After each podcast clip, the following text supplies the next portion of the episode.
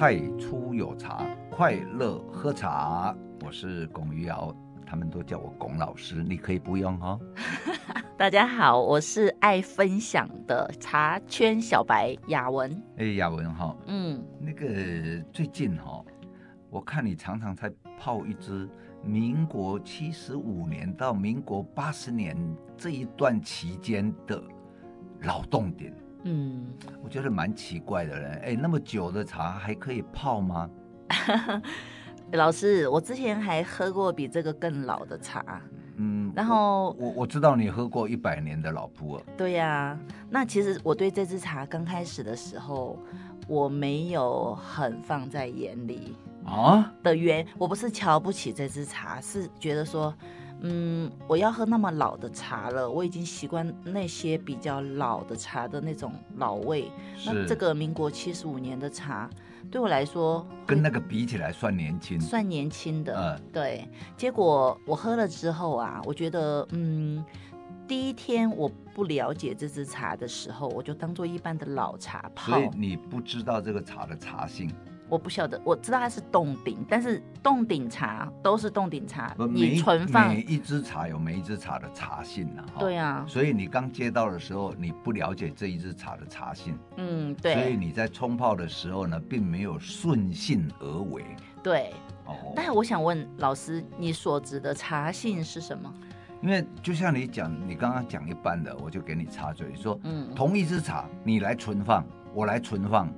啊，放你家跟放我家跟放他家，啊，那个经过时间之后不一样啊，会不一样嘛？对，还有放到坏的那个就不用考虑了。哎，对，不 就是对啊，茶是很容，其实茶的保存是非常重要的。哎，对对对。可是那个我们要挖一个坑，就是改天呢来谈一个专门谈茶的保存的问题。嗯，对。但我们今天我们要谈。如何来唤醒一只哎将醒未醒或者是装睡的茶？所以很像红酒要醒酒，你的意思是这样吗？哎，对，像红酒唤醒哦，唤醒红酒可能是红酒都要先打开，然后不是倒到一个瓶子吗？嗯，然后一个小时以后才开喝吗？哎，差不多是这个意思。哦，嗯，对。那茶也是要先打开放一个小时，然后才开始泡茶吗？不是，不是，不一定每一支茶都这样。有些有些茶它已经转化的非常成功的时候，就是分解聚合，分解聚合。你只要开水一进去，它的那个内含物质就释放了，然后茶汤很浓很醇厚，不用醒茶。嗯，有些茶它好像害羞的小孩哦，然后你刚开始的时候来到你家做客，你还要跟他熟一下。他刚开始就是怎么样问，一问三不知或都不回答你，可到最后就皮得很闷闷葫芦这样子。哎，对，但其实那是装的，那是装的，但是茶 茶也会装。那我们这支。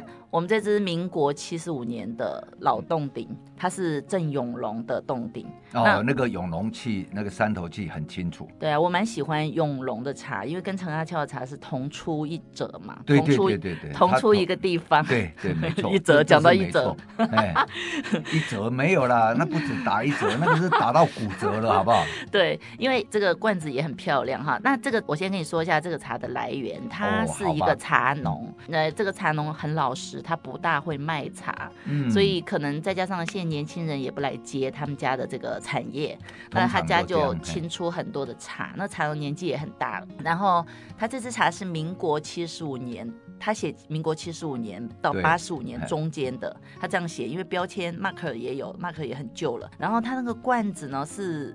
看起来是十几年前的罐子，已经绝版了。哎，对，那这个茶农呢，他就把那个民国七十五年，哎，到现在差不多三十几年吧。今年民国几年我都搞不清楚了。嗯，就比十几年还要多嘛，就哎一百一十二减七十五，减七十五，哇，三十七年嘞。对，这支三十七年的茶用一个十几年的罐子装，嗯、然后这个茶农，我刚刚说年纪很大嘛，也很老实。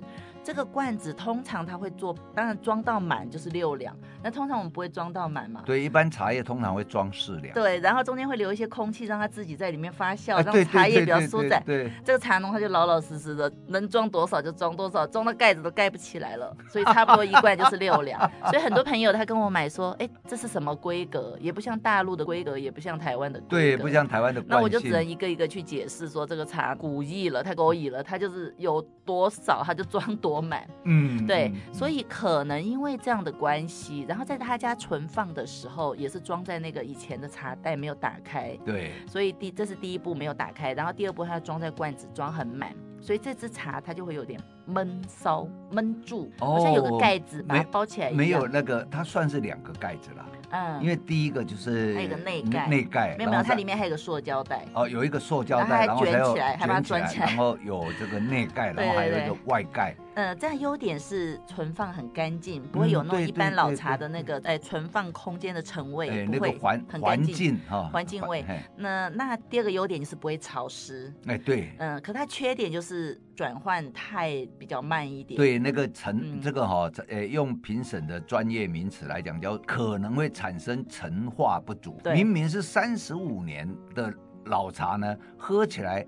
却像是二十几年，就是差不多二十八年到三十年中间共。冻龄了哈，其实哎，这个哦，如果用在人身上蛮好的，你就这样冻在那里哦，永远拢青春少年十八岁。对啊，老师你要不要当第一个实验品，要把你冻住？套一个塑胶套，对对对，然后再盖一个盖子，对对，然后再盖两个盖子，然后这样子就诶永葆青春。二十年之后再把你解冻，可是你那时候解冻完之后，还是像现在这样子六十几岁啊。对，好，我们再说回来茶哈。那这支茶我刚开始拿到的时候啊，我就觉得、嗯、想说它三十七年了，应该是喝起来是很很疏松，很当然很厚，因为越老的茶嘛就越松，那越松的话。滚水进去之后就很快速的释放，那茶汤啊就会显得很厚，内含物质很丰富啊，反正就是我们所想到那些老茶所有的味道都有。但这支茶没有习惯的，因为你也喝过三十五年左右的茶，嗯、也喝很多，对，所以你本来对三十几年的茶有你一定寄存的 data 在里面。对对对。结果这一个茶，你第一次冲的时候，你觉得，哎？偏年轻，没有到三十七年的感觉哦。对对对对，那我最后哎，可是我喝到呃第三泡、第四泡、第五泡，往后面越喝，它就三十几年的那个特性就出来了，就慢慢的。哎，对对对，就是有一些嗯青梅香，但是那种青梅又是偏向比较成熟的青梅，因为老茶通常比较年轻的是比较。嫩的青梅嘛，哈，是是，嗯，比较甜的青梅，那比较老的是比较偏像乌梅啊，哈，呃，比较老的乌梅那种。通常乌梅香哈是呃经过比较适度烘焙，比如说冻点都焙到炒米香嘛，嗯，然后盛放以后哈就会有乌梅香。那这一个你你现在在讲的这一个茶，原茶原茶，它显然是没有。没有，他有他有背，但是是走青背，烘嘛，那算烘算烘，嗯、对对对对，所以就就是变成青梅香，是是是，嗯、所以好，那我就想说，哎，好，我知道了，那我们来给它唤醒，嗯、啊，所以我们现在就要讲到唤醒，你你有什么 p e b a l 可以？嗯，通常我一般用的醒茶方式有三种。第一种是干醒，就是在罐子里面先打开，这这么复杂啊？就罐很简单啊，我现在已经把它简单化了。如果复杂的话，我还不会一二三呢。哦，对啊，第一是干醒，干醒就是要把它打开，然后放在罐子里面让它自己醒。那这样子时间用比较久，因为这样大概差不多要半年的时间。对，嗯，或者是说你明天要泡这支茶，你今天晚上就要先把它弄出来，装在一个罐子里面，然后。那个罐子口还要大，让它醒。欸、对，有的人是先放在茶则，但放在茶则醒的话，时间就又更短，醒的又不够不够太醒。对，欸欸、这个叫这，这个这个等一下等一下，嗯、这个醒的不够太醒哦，就好像我们有时候睡醒哦，嗯，然后还没有很醒，但，但还有起床气呀、啊，哎、欸，就还是会闷闷的啊。就是、哦，原来如此，嗯、你你跟他水冲下去啊，你要让他发挥什么样子啊，他就会慢半拍。跟人一样嘛，嗯嗯嗯，对，有道理哦，嘿，对对对，这个叫干醒，哦，那干醒会比较慢，那干醒第二个方法叫湿醒，所以干醒如果加上湿醒又会快一点。那什么叫湿醒？嗯，湿醒叫做俗称的那个温润泡。哦，温润泡，对，就是说第一泡茶呢，呃，是不准备要喝的，对，但它分两种，一种是闷香，闷香就是。你先把那个容器用开水烫过之后倒掉，就是温壶之后。哎，对，用那个烫烫的容器，有温度的容器，把茶叶放进去，盖着焖一下。是，对，用这种方法叫焖醒。那第二个方式叫温润泡，温润泡人家俗称的洗茶，但是我不会建议这样说。嗯，因为洗茶，所谓的洗，好，好像很脏，然后才要洗。哎，对，而且你要洗什么也洗不掉，那一下下，你不如就换一个名词叫温润泡，因为其实真正科学的讲法是温润，它就是用那个高温的水把它冲下去嘛，用那个水的湿度跟温度把茶叶唤醒，就是用水汽，嗯，还有比如说我们先把这个壶烫了以后，壶里面哈，嗯，水倒出来，对吧？然后壶就会有温度嘛，嗯。然后呢，它除了有温度之外，那个茶壶里面还会有水蒸气的那个余湿气嘛。对。那把茶放放进去以后呢，就利用壶的温度跟水的那个湿度，嗯，然后让茶里面感觉到好像在三温暖一样进。对对对对对对对，没错。进那个那个什么呃蒸汽室。就像泡温泉一样啦，嗯，哎，对，泡温泉就是前面先是不是要冲一下水，然后才去泡温泉？那这个温润泡就是前面冲水的那一道，是。那这样茶叶就比较快速的醒来，所以就分闷醒跟湿醒，嗯，两闷醒跟温润泡两种，是。还有第三种，第三种的方式就比较。复杂一点，我一听到复杂，脑袋就打结。第三种，那好，那我们现在不要谈第三种方式，没有没有关系，你还是还是讲哈、哦，让我们的听众哈、哦，嗯、搞不好我们的听众大家都很聪慧、嗯、很聪明又有智慧哈、哦，所以搞不好是这个只要 Vicky 轻轻一点。然后大家就这个呃，因为灵光一现。前面两前面两种方式只要付买茶的钱，第三种方式还要付学费啊。第三种方式就是用备茶的方式。那通常我会我会建议说，家里如果有备笼，我们先讲有备笼的方式。哦、那老师等一下可能会分享，如果没有备笼的方式，哦、看你要不要分享哈。那如果家里有备笼的话，那你这支茶要喝，你在前一天晚上，或者是你找一个时间。呃，半个月之前，你就把它先用一个温度，看你要用烘的，要用焙的都可以。嗯，对，这就是第三个方式，比较复杂一点。哦、那怎么复杂？因为这个长话没有办法短说。啊、也对了，啊、你想想看，焙茶、烘茶，这是蛮专业的东西。是，光是一般的人，光是要分清烘跟焙的区别就很难了。哎，就搞不清楚了。然后第二。还要付一点学费，因为这毕竟是江湖一点绝。因为每个我知道每一个被查人的手路都有他自己的家传，他自己的经验，对自己的经验。老师，你当初不是也诶更加问，然后人家不告诉你，就自己去跌跌撞撞碰了四年才醒过来吗？哦，那个是对一把鼻涕一把泪。你如果是一支茶，你这个茶醒的可够久的，四年才醒。那还好，老师现在，老师现在有他之前就跌跌撞撞撞墙得出来的一些经验，当然中间会有一些，比如说背坏啊，诶一些损耗嘛，或者是去问了人家，人家不告诉他，然后他得出来他自己的一个备茶的经验，他现在也是愿意教给学生。所以如果各位听众朋友有想来学习备茶，可以来跟我们一五一流工作室粉专洽询。基本上哈、哦，这一个为什么人家不讲呢？嗯，比如说。懂得这一些的人，一定是做茶的人。然后呢，我也是做茶的。那我跟你讨教的时候，如果你把你的告诉我，那是不是你无形中在市场上会增加一个竞争对手？嗯。所以呢，为了不要增加竞争对手，那我当然就不要讲喽。嗯，对，对不对？嗯，要不然我我拿石头砸自己的脚，我又不是笨蛋。你是怕说你讲了江湖一点绝，把人家不是，我是说我以前在请教人家了。哦，那那个时候的那一辈的人哈，他们都不太喜欢把这个就这样子 open。因为你那时候，如果你学会了，第一你不会跟他买茶，第二万一你学会了拿他的方法去卖你的茶。对呀、啊，他就会有那那就等于是他增加竞争者嘛。嗯、对呀、啊，所以那就最好你都不要知道。那你现在把学生教会，他们自己会备茶，他们不跟你买茶怎么办呢？哎，这里面就很有趣了哈。嗯，因为比如说呃，假如说我有教过十个学生好了哈，嗯，那用十这样比较简单，但是呢，我教的方法都一样，嗯，但是每一个人呢，他们注重的点会不一样，我会提醒他们。嗯说哎，这个时候已经转香了啊，这个时候怎么样？那你要不要去给它动一下，呃，处理一下。那有的人就觉得说，老师，我觉得还不必呢，哈，那我就好，那就放着吧，哈，继续。那么因此，同样的茶，用同样的方法，甚至都是在工作室里面用同样的器械，因为机器也有机器的的个性。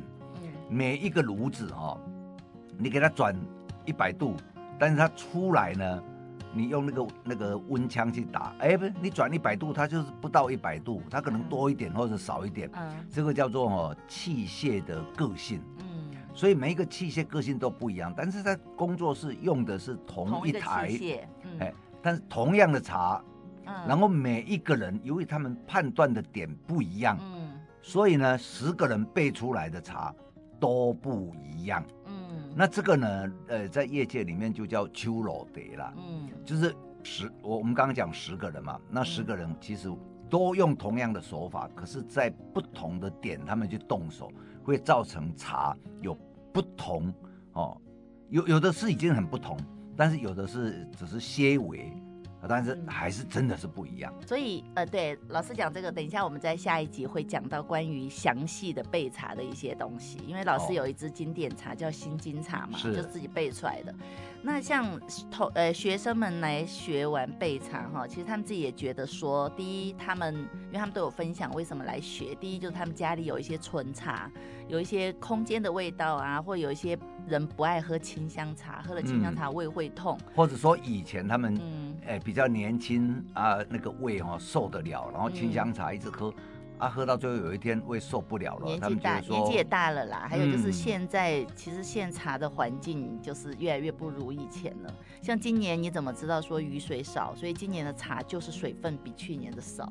哎，这些都是很无常嘛。啊、嗯，看天吃饭呐、啊。对啊，看天吃饭。那我们如何来应付无常呢？就是第一，我们自己要会嘛。如果今天我们会了，我们就买了茶。然后回去自己处理一下，处理成我们想喝的、适合我们体质的也不错啊。对对对对对对。那我们再说回来，那只那只民国七十五年的洞顶哦。嗯嗯。然后我就觉得说，哎，它既然这样子，哎，避暑避暑哈，然后 呃说起来也三十七岁，怎么看起来像二十八岁的人一样？那就给他先醒一下，醒一下，第二泡那就出汤，它就正常了，就变得非常好喝。嗯。那该有的盐韵啊、花香啊，然后。厚度啊，甜度都有，对，那最后所以醒茶就变得很重要。你的意思是这样？醒醒茶很重要的原因是因为第一，我们嗯，我有时候也没有醒，因为我觉得这茶真正的味道原来是这样。那么我最后开始不醒，我觉得第一道麻烦，然后我就把它第一次的茶汤我给它等久我还是可以泡得出醒过之后的那个。哦、所以醒茶对我来说。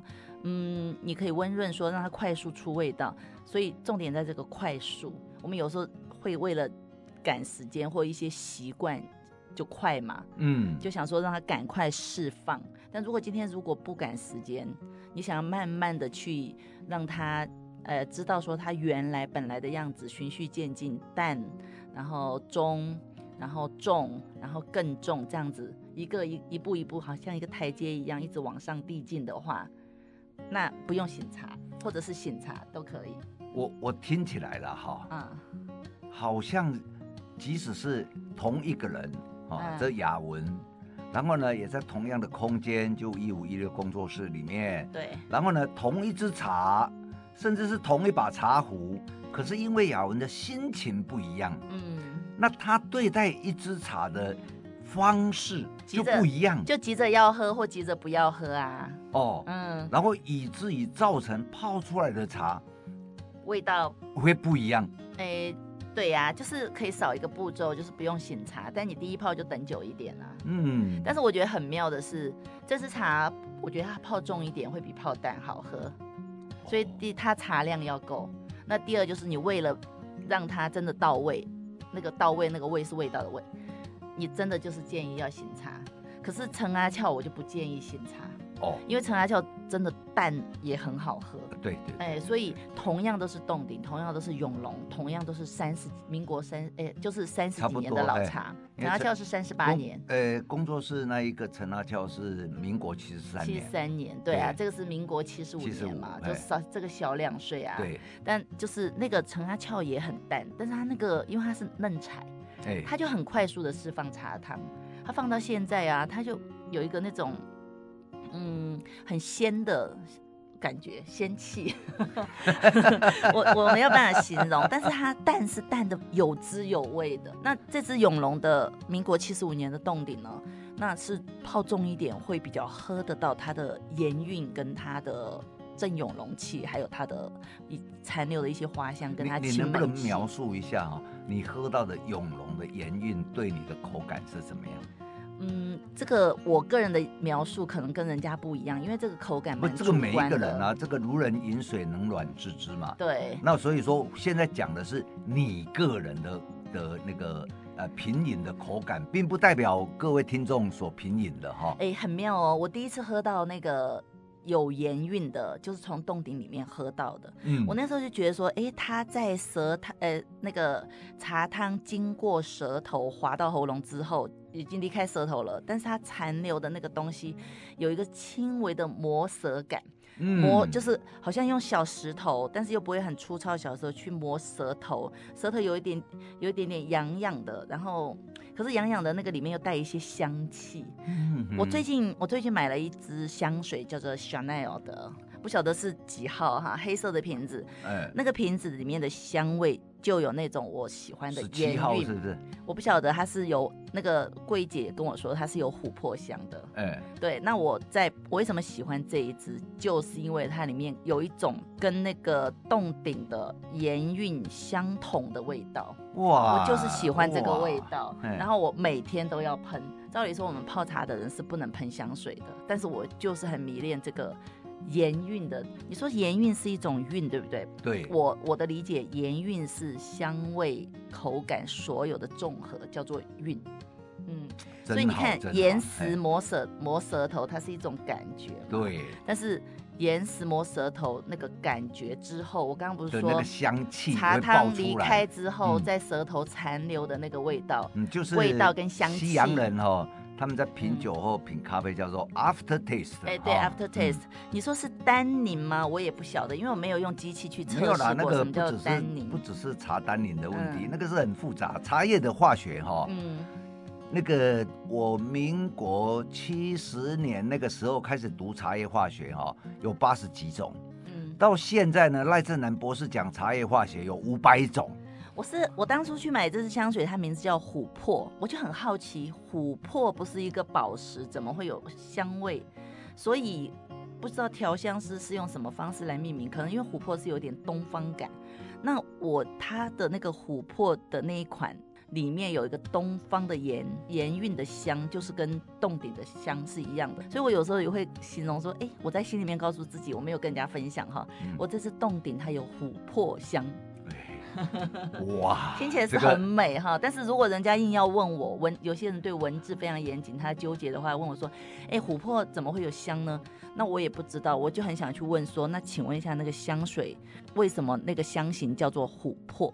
哎，那个泡起来哈有没有琥珀香哦？因为雅文是感官功能蛮有天分，而且很敏锐的人，像我是闻不到琥珀香了，嗯、但是我可以看得到哦，这一个。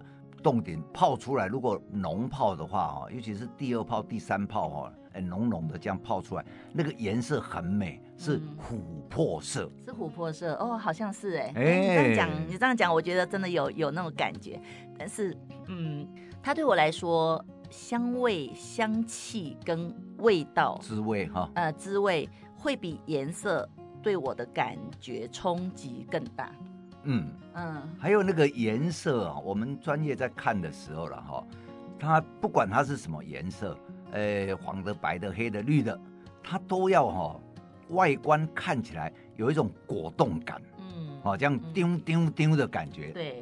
然后呢，它又好像哦，可以被你的眼睛这样穿透，看到这个呃直直视茶汤里面的那个结构，嗯、哇，那种感觉很愉快。听起来好像很玄妙，但是我们就是这样子分享我们亲自体验的东西，是，所以没有体验过的朋友们会觉得很玄妙。那么，但是如果你们体验了之后，你们会有自己的体验，可能分享出来又会觉得非常的不一样。